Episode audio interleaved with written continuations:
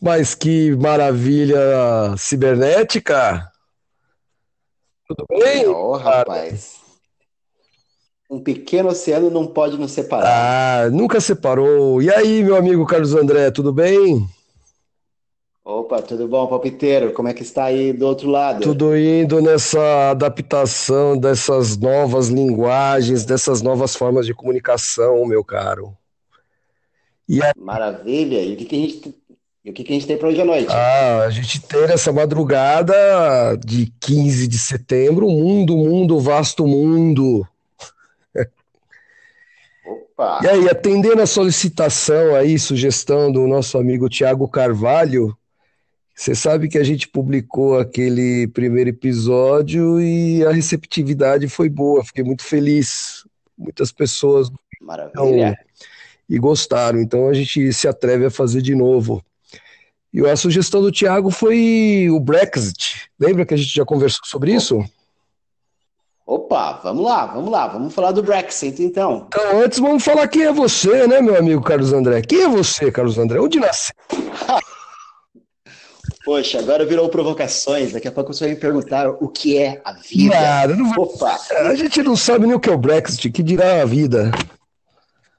Pois é. Então, mas eu sou o aqui na Inglaterra conhecido como Carlos QI, QI para Quality Improvement, melhoria de qualidade. É, eu nasci aí no Brasil, estudei História na USP, na gloriosa turma de 98, e comecei o mestrado com o nosso querido Renato Janino Ribeiro, estudando filosofia política inglesa e filosofia da mente no contexto da filosofia política da Inglaterra. Vim aqui para a Inglaterra para continuar o meu mestrado e nessa viagem louca, eu acabei me apaixonando pelo mundo da psiquiatria. A filosofia da mente me, me mandou para a mente, estudei enfermagem psiquiátrica aqui, e hoje em dia trabalho com o sistema de melhoria de qualidade da saúde aqui na Inglaterra. E estou, um, estou aí dentro dessa inverno que, que, tão, que tão interessantemente teme e flerta com o Brexit. Ah, certo. Você sabe que eu, de vez em quando, quando tenho oportunidade, eu lembro do senhor nas minhas aulas, né? Eu falo assim, eu tenho um amigo que mora lá em Londres, a gente fala com aquela empáfia, né, de, de, de quem se sente globalizado, mas aí ah. é o senhor mesmo. O senhor existe. Opa! Eu existo, eu existo. Estou aqui, uma prova cabal aqui dentro do nosso podcast. Então vamos começar primeiro. Eu fiz um roteirinho aqui, um micro roteiro, primeiro dizendo o que, é a União Europeia, né? Aquele cenário pós-guerra, todo mundo danado, com infraestrutura precária e é, o que eu costumo dizer, a, a Europa precisou apenas de duas grandes guerras mundiais e milhões de mortos para perceber que o melhor caminho era viver pacificamente. Uia. É uma provocação grande. E aí o que aconteceu? Começou lá atrás no Benelux, Bélgica, Holanda e Luxemburgo. A coisa evoluiu para a Comunidade Europeia do Carvão e do Aço, né, a SECA 52, e foi evoluindo para um acordo de livre comércio, né, União Aduaneira. E é curioso que de Bélgica, Holanda e Luxemburgo se agregaram, foram agregados Alemanha, França e Itália, e a coisa foi evoluindo até que em 58 virou o mercado como europeu, né, algo que o Mercosul hum. tem. E a nossa gloriosa Inglaterra, o nosso Reino Unido, tentou duas vezes entrar na bagaça e foi vetado preta para o Reino Unido. Então, de modo que ele yeah. dois vetos, 63 e 67. O De Gaulle caiu fora em 69 73 o Reino Unido finalmente ingressa na União Europeia, mas em 75 tem um referendo. 75 teve um referendo sobre a permanência ou saída. Dois terços, né, 67% dos britânicos disseram não, vamos ficar na bagaça. E assim foi, oh. Indo acompanhando lá o crescimento da Europa continental. Você já ouviu falar aqui desde o Brasil que amigo é dinheiro no bolso, né? É isso aí. Então parece que enquanto as coisas estiveram boas, essa relação aí da, do Reino Unido com a União Europeia vingou, né? foi, foi promissora. É bom lembrar que nem sempre foi unanimidade, né? Aí nós tivemos a crise Não, de. Difícil. Manda. 2008 tivemos a crise lá na Grécia, não é? Quando, aliás, uma Isso. crise 2011 e 2012 começam a falar de Brexit, né? O termo se popularizou com a Grécia, que ameaçou de sair e não saiu. Em 2015, propuseram lá no parlamento britânico, e qual a surpresa? É que entre o senhor, o que, que aconteceu naquele junho de 2016 do Brexit, meu amigo? Qual era o cenário? Mas aquilo ali parece. Isso é muito louco, né? Apenas hoje, você falando sobre isso, eu percebo que já estamos aí no terceiro ano. É. Né? Isso aí é uma loucura absoluta. É isso. É, porque o que acontece é o seguinte: provavelmente nós, nós naquele momento nós é, tínhamos David Cameron no poder como o nosso, o nosso Prime Minister aqui na Inglaterra, como nosso primeiro-ministro. E, e aí o que acontece? O, o David Cameron parece que blefou, parece que ele lançou um blefe, né, de, tentando adquirir ainda uma força maior aí no parlamento. Ele falou: ó, negócio é o seguinte, é, vamos decidir, vamos, vamos jogar para a população decidir. É, muito provavelmente eles, é, o, o, o, Partido Conservador, como, como boa como boa parte de, de muitos partidos no mundo, interessantemente, ele, ele, ele, tá, ele tem sofrido um racha interno, né, já faz algum tempo. E, ao que tudo indica, palpiteiro, isso aí foi uma, uma jogada que o David Cameron é, tentou para tentar fortalecer o, o, lado dele, né? A ala, a ala conservadora da qual ele faz parte, que era a ala que não, que não queria, na verdade, sair da Inglaterra, que não estava Pela conversa que a gente teve, pela conversa que a gente teve na época, parece que o Cameron, que era o primeiro-ministro, viu lá que o Boris Johnson, do mesmo partido, estava enchendo o saco com o Brexit. Acho que ele trocou, falou assim: tá, então esse cara que é o referendo, eu vou chamar o referendo. Os britânicos votaram contra a saída, o Boris Johnson vai ficar pequenininho. Só que deu errado isso daí, né? Os britânicos não votaram pela permanência que, que aconteceu? Porque, que, quem votou contra? Quem votou pela saída do, do, do, Reino Unido? Quem votou contra? Como que você viu isso aí? Olha, o que a gente sente aqui, é, Palpiteiro, é que, na verdade, existe realmente um grupo da população que, que defende com, com unhas e dentes a, a, a, saída da Inglaterra. E é bem interessante quando você deu aí o seu, o seu overview sobre, sobre a situação da, da Inglaterra, é, a gente pode perceber que realmente nunca houve uma, um momento é, no qual houve uma crise econômica e não houve tal ideia de vamos sair. Né? E, e, e dentro desse, desse embate da crise econômica, o, a galerinha aí do Boris Johnson, né, a galerinha do UKIP, do, do Partido da Independência da, do, do, do, Reino Unido, eles conseguiram é, angariar aí uma, uma, parte da população que não apenas votou, mas é, tornou-se militante nesse processo de, olha, temos que sair da Inglaterra. Aquela militância. E o Boris Johnson... Ah, é. A mesma militância que a gente conhece aí no, no Brasil, a mesma militância que o pessoal conhece lá na Inglaterra, uma militância que se baseia principalmente nesse fenômeno da fake news, em criar aí uma situação de caos, uma, uma narrativa de caos, no qual a população fala: oh meu Deus, nossa, se essa é a saída, vamos para a saída. E aí se caminha para essa clássica busca por um salvador é, e o Salvador, aqui na, na, Inglaterra, ele não tem uma face, ele tem, na verdade, um nome, e o nome é Brexit. É, a, pelo que a gente viu aí, acompanha, a, a pegada foi o, a xenofobia, né, a imigração. É, a, é, a União Europeia favorece a entrada desses parasitas, dessa galera que consome os recursos do Estado, e é preciso deter essa sangria, não é mais ou menos isso? É exatamente isso. Esse discurso que é o discurso mais velho do universo, né, Palpiteiro? Esse é o mesmo discurso que tivemos é, ao final do, do é, ao período do Império Romano. Esse era o discurso. Os bárbaros. Depois, quando a gente caminha, os bárbaros sempre são os bárbaros, né? As invasões bárbaras é, é, sempre, sempre está aí à baila da questão na Baixa Idade Média, na Alta Idade Média, que teve a mesma, mesma questão, quando se pensava nas heresias, aí vai para a Baixa Idade Média, a mesma questão, o mesmo conceito, olha os turcos que estão aí a invadir, e aí vai caminhando, a gente vai encontrando sempre essa ideia, né, o caminho para dentro do Renascimento, você tem o, o mesmo problema, né, e aí tem a Inquisição, caminho um pouco depois, você encontra na França é, é, todo mundo culpabilizando o, os, os, ingleses. Vem aqui para a Inglaterra, estamos, é, estamos culpabilizando os franceses, e por aí caminha. Ou seja, o problema sempre está nos outros, sempre vem de fora, né? O inferno sempre são os outros. Mas é, você sabe que de tudo isso que, que eu dei uma olhada aqui, esse UKIP, né, o Partido da Independência do Reino Unido, é interessante esse nome, Independência, né? Quer dizer que tem a galera e a União Europeia, de fato, como um poder é, que atenta contra a liberdade britânica, não é?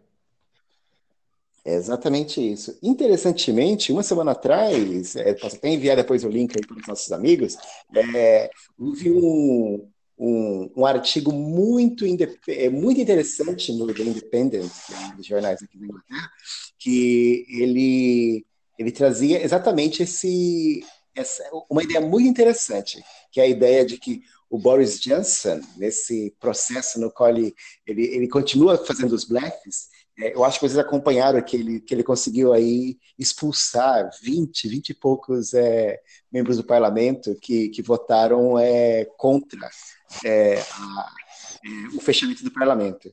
E isso parece ter fortalecido muito a posição do Boris dentro do partido, porque ele conseguiu expurgar do partido exatamente aqueles que não estavam do lado dele. Então, nós temos agora um partido conservador que é muito mais conservador do que o era à época do David Cameron, porque a ala que, que era a favor do, de, se manter na Inglaterra foram expulsos. Então, agora temos um partido conservador que, se ele venha a se concretizar com, no poder, eles vão conseguir fazer um Brexit muito mais radical do que seria há três anos atrás. É que o Brexit é o hard Brexit, né? O sem acordo, né? Isso, isso. Seria, seria o hard Brexit. Sem acordo ou com acordo de acordo com, com as intenções da ala do Boris Johnson. É, porque pelo que eu fucei aí no noticiário, o, o pior cenário do Brexit sem acordo é o, a ruptura radical, repentina das relações com, com o continente. Né? Então isso envolve isso. aeroportos, portos, o Eurotúnel. Então, fila pra caramba, o pessoal fala em crise de desabastecimento, né? Faltando remédios, comida, é, rebeliões dentro da Inglaterra, não é? Seria o pior cenário, né? Então, é, eu, eu acho que você tocou numa questão muito importante. Seria o pior cenário? ou é, é esta? Então, é, ou no mínimo essa é a narrativa, né, né Palpitão? Ah, eu acho que uma questão que a gente sempre tem que, tem que estar, tem que deixar aí é, no, no, no, nosso, no nosso background é qual é a intenção dessa narrativa? Por que está sendo criada esta narrativa? Quais são as intenções? Qual é o próximo? Qual será o segundo passo? Qual será o segundo passo do, dessa galera do Boris Johnson? E aí vem a, vem a coisa interessante, né? Por exemplo, é, como o senhor sabe, eu trabalho no sistema de saúde aqui na Inglaterra. E o discurso e a narrativa que vai ser construindo é exatamente isso. Ó, oh, veja só, é, dentro desses novos parâmetros, não tem como termos o sistema público de saúde. Haha. É... Tá entendendo? Então começa, você começa a aparecer, a, começam a surgir as razões de certas narrativas, né? Exatamente, exatamente. Certo. E como que você sente aí? Porque a impressão que a gente tem, vindo de, de vendo de longe, né? é que muitos ingleses uh, uh, votaram pelo Brexit. A coisa veio, veio e no dia seguinte veio aquela ressaca cívica, né? Falei, caramba, a gente fez isso. Dá, dá para perceber isso nas conversas que você tem aí ou não? Sim, sim, sim. É, é, o, o, clima é um clima de ressaca, né? O clima é um clima de ressaca. O clima é um clima de discussão. Agora, não podemos esquecer que a narrativa ainda está em curso, né? A narrativa está em curso. É, no momento em que, em que é, se parta para uma, para uma para um novo referendo, por exemplo, como David Cameron, é, alguns dias atrás, chegou a propor aí, é, é, novamente, né, voltando aí é, a, a baila, assim, já que o novo livro dele está para sair daqui a alguns dias, é, não dá para saber, palpiteiro, não dá para saber. É uma, tudo que a gente sabe é que ouvimos o, o, o ouvimos o barulho da, da onda que está neste momento batendo aos nossos pés. Agora, é, o que vai acontecer? Ah, são cenas do próximo capítulo. Eu acredito que teremos ainda muitos e muitos e muitos episódios ainda para discutir aqui. É, eu estou sentindo que estamos apenas fazendo uma introdução. Sim, sim, sim. Não é nem ideia esgotar o assunto, né? A gente nem tem condições para isso. Mas a impressão que se tem é que estão pintando o pior cenário para prorrogar mais uma vez, porque o combinado era do Brexit ocorrer em março de 2019, né? Então essa, essa data do Dia das Bruxas, que é muito sugestivo, né? O Halloween, 31 de outubro, é, vai ser provavelmente prorrogada, né? Opa, muito bem posto aí, muito bem lembrado que, que, é, que é exatamente no dia das bruxas que está marcado para a saída, né? E nada é por acaso, né, Nada é por acaso. A narrativa sendo construída. O que, o que nos preocupa. Sim. Uhum. O que, o, que, o que é bastante preocupante que, e que é um ponto que a gente é, que não está sendo muito explorado é, qual é o tipo de narrativa que está sendo que, que está sendo construído e, e, ninguém está percebendo que pouco a pouco a cada um desses embates o Partido Conservador se torna um, pouco, um pouquinho mais forte. É como eu diria é, é como dizia é, eles conseguiram por exemplo expurgar aqueles que eram contra o Brexit. Isso significa que nós temos um Partido Conservador ainda mais radicalizado. Ou seja vão se impondo né? Vão ganhando espaço. Exa exatamente. É, o que na superfície parece uma derrota está, na verdade, se impondo cada vez mais como vitória. E, e eu acho que existem vários paralelos aí para pensar na, é, na, realidade brasileira, provavelmente coisas parecidas estão acontecendo, mas o Brasil não é o tema de hoje. Não, não, e será, será? Eu estava pensando, a gente precisa conversar sobre outras coisas, por exemplo, o sistema de saúde britânico, que o senhor conhece isso. por dentro. Essa, essa conversa me interessa. Aliás, nos interessa, né? Opa, é isso aí. Então, é, é isso aí. Eu acho que foi uma boa introdução. É, vamos ver aí o que, que, a galera vai ter aí para nos dizer. Vamos ver aí quais, são as, quais serão as próximas provocações. E a gente já grava um segundo episódio. Sim. É, um próximo episódio em breve. Beleza, rapidinho, rapidinho. A última coisa, você podia contar Manda. rapidinho a história da Matilda e do Pepe? Você lembra da. a Matilde e o Pepe, tá? Vou, é, é, direi aí em que pé eles estão. Só para lembrar, né, aqueles que, que, que, não conhecem a história, Matilde e Pepe é um casal aí famoso é, dentro do nosso círculo, os círculos aqui. É, quem, quem quiser saber mais, procure o nosso, nosso, o nosso primeiro episódio sobre o Brexit, que nós gravamos três anos atrás. Matilda e Pepe eram casados, se separaram, e Matilda possuía cidadania italiana, Pepe não possuía cidadania é, nenhuma quando eles se casaram, mas no decorrer do processo, o Pepe adquiriu a cidadania britânica. E aí, é, agora eles vivem aí, eles se separaram e eles vivem um embate muito interessante. Enquanto Matilda possuía o poder no, enquanto eram casados, porque ela era a pessoa que tinha a cidadania britânica. Hoje, Pepe tem a cidadania britânica, porque ele, ele, ele cumpriu todos os, os, requisitos para se conseguir a cidadania, então ele é inglês. E Matilda é europeia, só que ser europeia na Inglaterra está aí às portas de, de, de, não tem exatamente a mesma coisa, de, de possuir incerteza. Matilda, então, Matilda passaporte italiana é, tinha mais tranquilidade que Pepe antes do Brexit. Isso. Pepe se naturalizou e hoje é o contrário. O Pepe está mais tranquilo que Matilda. Pepe está mais tranquilo do que Matilda. É, para a sorte de, de ambos, ambos possuem é, uma boa relação e eles possuem filhos que nasceram ah, aqui na ah, Inglaterra. Então, sentido, está, está tranquilo. E também a, a, a, residência permanente há mais de quatro anos vai pesar, né? Isso daí os caras não vão mandar. Isso. É inviável. Não, é inviável. E a gente não pode esquecer jamais disso. É, é a gente tem que avaliar é, qual o nosso presente,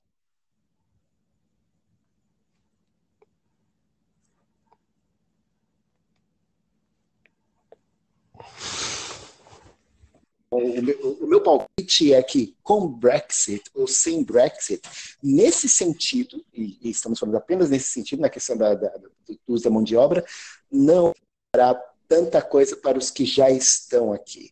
O grande problema é que nós dependemos de fato e precisamos de mão de obra. Recursos humanos é, está aí entre um dos grandes elementos, grandes dificuldades que nós temos. Isso só vai piorar com o Brexit, mas isso é assunto, claro, para o nosso próximo episódio. Beleza, André. Ó, grande abraço, sempre um prazer muito grande falar com você. Espero que tenha ajudado aí a galera a entender um pouquinho, inclusive não só a opinião de quem mora aí, mas de alguém que estudou história e que tem uma visão crítica aí do processo né, visão inerente ao historiador. Imagina, Sérgio Moraes, foi o meu prazer aí, grande prazer conversar contigo.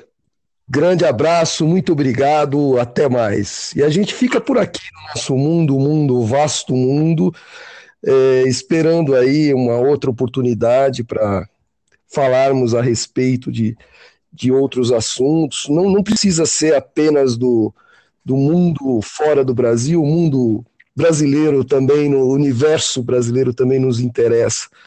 Então, aguardamos aí as sugestões, críticas, comentários, elogios, desprezos, enfim, qualquer manifestação será bem-vinda. Grande abraço a todos, muito obrigado mais uma vez.